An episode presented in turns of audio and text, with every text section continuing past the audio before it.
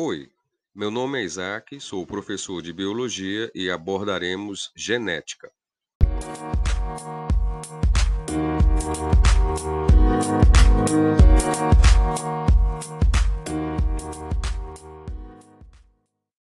Nesta unidade, abordaremos a genética, área da biologia que estuda a transmissão do material genético ao longo das gerações, a natureza química desse material e seu modo de ação. Você vai perceber a grande importância da matemática nessa área da biologia em vários momentos, quando trabalhamos com conceitos como porcentagem, probabilidade, interpretação de gráficos e tabelas. Ao estudarmos a composição das moléculas envolvidas na hereditariedade, você verá também a contribuição que a química traz para a genética.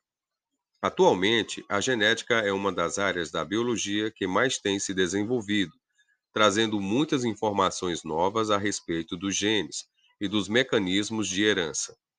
Os estudos na área da genética têm sido a base para o incremento de outra antiga área da biologia, a biotecnologia, que corresponde à utilização de seres vivos para a obtenção de produtos de interesse para o ser humano. Há séculos, a humanidade pratica a biotecnologia. O uso de fermento para crescer o pão é um exemplo. Entretanto, são os recentes avanços na biologia molecular e as técnicas de manipulação dos genes que têm trazido novidades para essa área. Hoje, a biotecnologia engloba uma área conhecida como engenharia genética, que emprega técnicas de manipulação genética das células. A engenharia genética não deve ser confundida com técnicas de reprodução seletiva, que há muitos anos vêm sendo utilizadas pelo ser humano. Na reprodução seletiva, por exemplo, pode-se obter as diferentes raças de cães e gatos milho de melhor qualidade e vacas que produzem mais leite. Nestes dois últimos exemplos, essas técnicas promovem o melhoramento genético de espécies comercialmente importantes para a humanidade. Esse melhoramento é um processo lento, que em geral envolve várias gerações e favorece o progresso de apenas um caráter ou de poucos caracteres por vez. Um exemplo de reprodução seletiva no Brasil vem sendo feito pela Embrapa, Empresa Brasileira de Pesquisa Agropecuária, na região da Campina Grande, na Paraíba.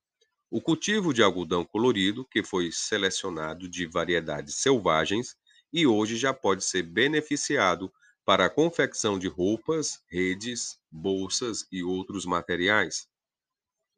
A vantagem de se obter algodão naturalmente colorido é que não há necessidade do processo de tintura do algodão branco, que é prejudicial para o meio ambiente. A engenharia genética permite alterar a composição genética dos indivíduos em um espaço de tempo menor, além de possibilitar que vários genes sejam manipulados ao mesmo tempo. Pelas técnicas da engenharia genética, também é possível introduzir genes de uma espécie em outra espécie, originando indivíduos geneticamente modificados, conhecido por transgênicos. A genética atual também abrange temas como projeto Genoma Humano, terapia gênica, clonagem, aconselhamento genético e diagnóstico pré-natal. Esses assuntos têm causado grande polêmica em diversas áreas da sociedade, envolvendo questões religiosas, políticas, legais e éticas. Algumas questões são polêmicas, que discutem o uso das informações gênicas, principalmente as relacionadas à espécie humana. Essas discussões, sempre saudáveis, podem esclarecer e trazer à tona problemas importantes da atualidade, que ultrapassam em muito os limites da sala de aula. A variabilidade biológica e os mecanismos pelos quais os descendentes herdam de seus genitores as características que possuem intrigam a humanidade há muito tempo. Várias propostas já foram feitas para tentar explicar essas questões. Vamos conhecer algumas delas. Tchau e até a próxima!